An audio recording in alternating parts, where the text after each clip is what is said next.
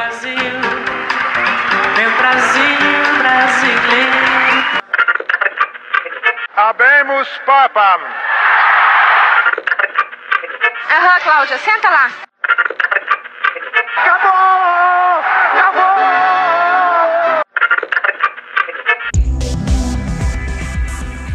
Agora na Rádio Web UFN, você ouve Rádio Blog, um programa que reúne podcasts produzidos pelos acadêmicos do curso de jornalismo da Universidade Franciscana.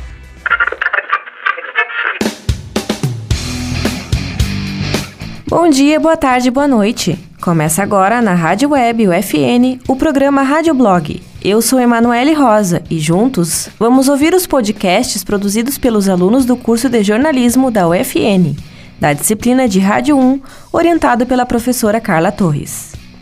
O primeiro podcast de hoje foi produzido pela acadêmica Gabriela Neto. O tema é sobre moda. Convido a todos a acompanhar. Olá! No Rádio Blog Tá na Moda de hoje, o tema são as tendências de moda que estão de volta. Eu sou a Gabriela Neto, estudante do curso de jornalismo da Universidade Franciscana, pesquiso e produzo conteúdo sobre moda.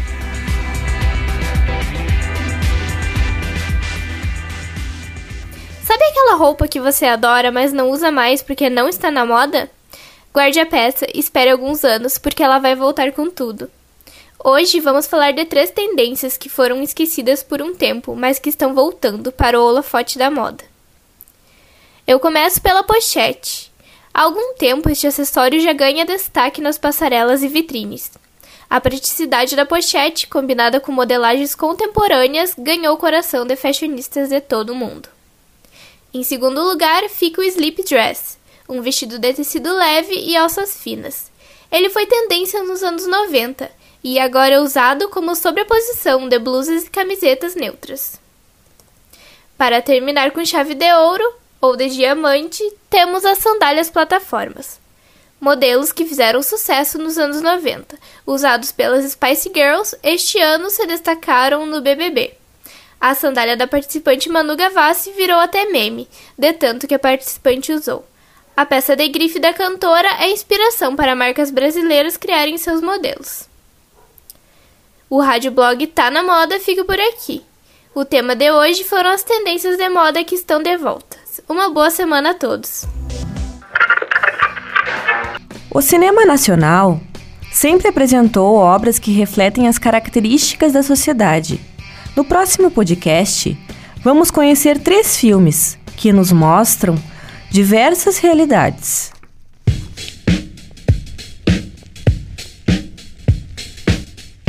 Eu sou o Denzel Valiente e hoje no Rádio Blog vamos falar de três filmes do cinema nacional para maratonar durante a quarentena.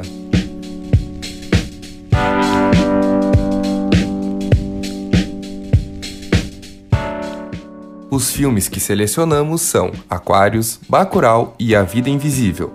Acompanhe agora um pouco sobre cada filme.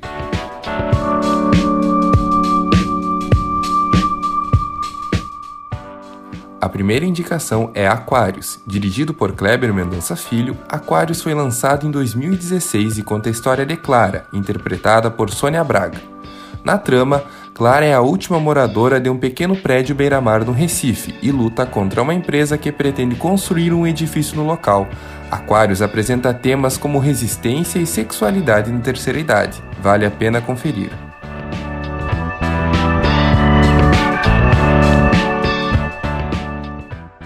Assista a Bacurau. Você provavelmente leu ou ouviu essa frase em algum lugar no ano passado. Bacurau é um filme dirigido por Kleber Mendonça Filho e lançado em 2019 no Festival de Cannes, onde ganhou o prêmio do júri. No elenco estão Bárbara Collins, Sônia Braga e Silvio Pereira. Bacurau é um western brasileiro, ou melhor, nordestino. Na trama que se passa em um futuro próximo, a pequena cidade do interior desaparece do mapa e começa a ser atacada, só que os vilões não contavam com a resistência dos moradores. O filme aborda temas como xenofobia, extremismo, violência e pobreza. Vale repetir, assista Bacurau.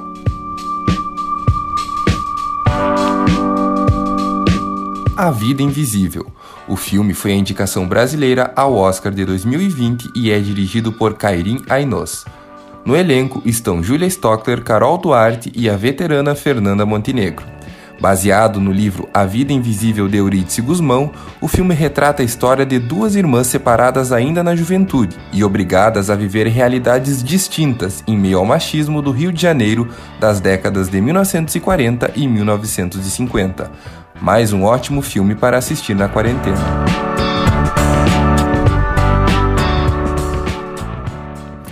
Eu sou Denzel Valiente e você conferiu dicas de filmes brasileiros para assistir durante o isolamento social.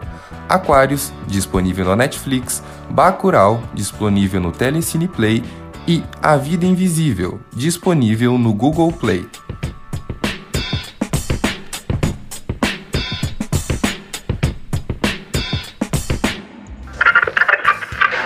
O futebol é uma paixão. Afinal, somos o país do futebol. Com a parada do esporte, devido ao isolamento social, todos estamos ansiosos pelo grito de gol nos estádios, não é mesmo? Pensando nisso, o acadêmico Joedson Dornelles nos traz o podcast O Retorno do Futebol. Olá! Começando agora o seu podcast Opinião Futebolística.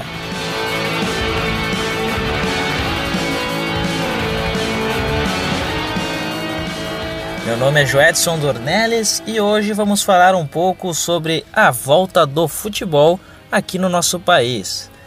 Bom, como todo mundo sabe, o futebol está paralisado desde o dia 18 de março, com, com a chegada do Covid-19 aqui no nosso país, né? Antes o coronavírus já estava uh, em vários países do mundo e a partir do dia 18 de março, uh, quando a pandemia começou a ter uma crescente aqui no país, o futebol e também as demais coisas do país foram paralisadas. Bom, o futebol aqui no estado e ele está numa grande crise, né? No nosso estado aqui no Rio Grande do Sul, uh, assim como também no país, todo o Brasil, porque as equipes de futebol precisam de dinheiro, elas têm jogadores para pagar, tem vários contratos de funcionários também. Uh, equipes grandes como Flamengo, Grêmio, Internacional, Corinthians, entre outros, uh, estão com muitas dificuldades financeiras, né? Pois não terem jogos, não tem renda para receber por mês, pois os estádios estão fechados. E então, e, então a situação tá feia, né?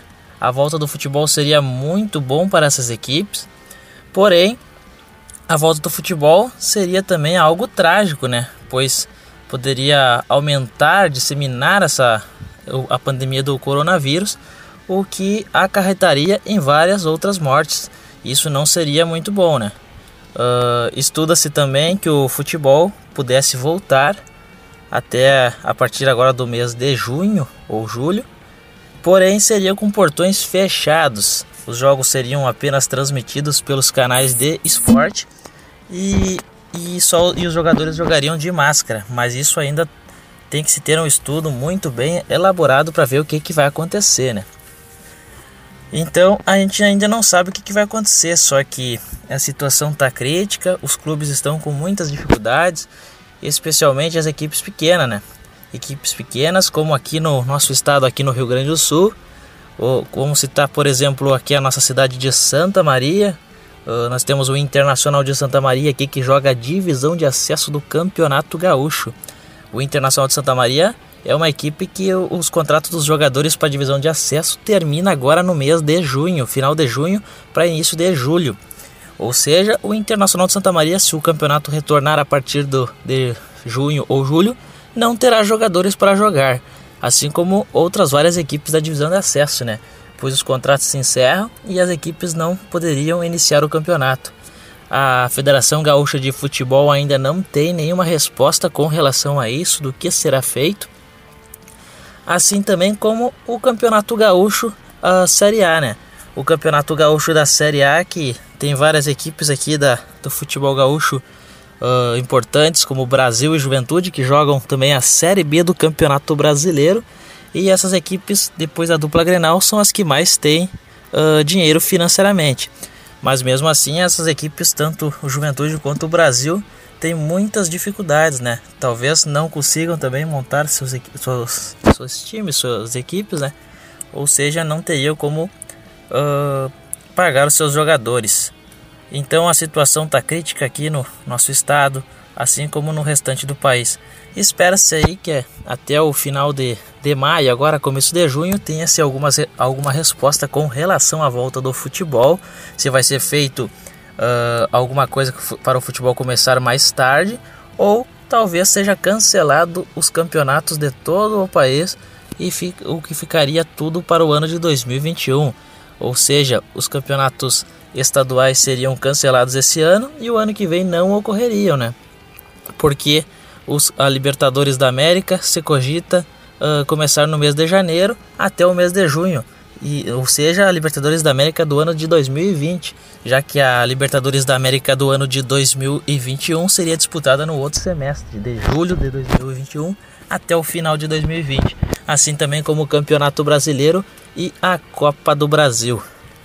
Então, espera-se que tenhamos alguma boa notícia até o final deste mês ou início de junho, pois se começar agora o futebol seria algo muito trágico na minha opinião, né?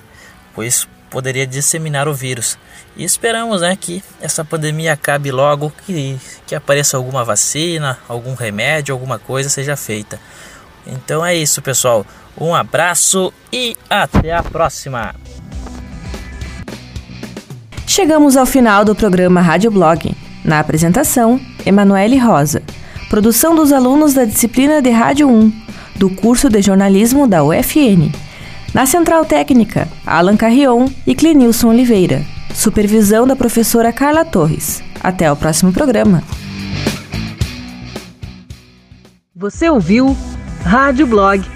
Nesta edição, uma participação dos acadêmicos da disciplina de Rádio Jornalismo 1 do curso de jornalismo da Universidade Franciscana. Na Central Técnica, Clenilson Oliveira e Alan Carrion. Orientação: Professora Carla Torres.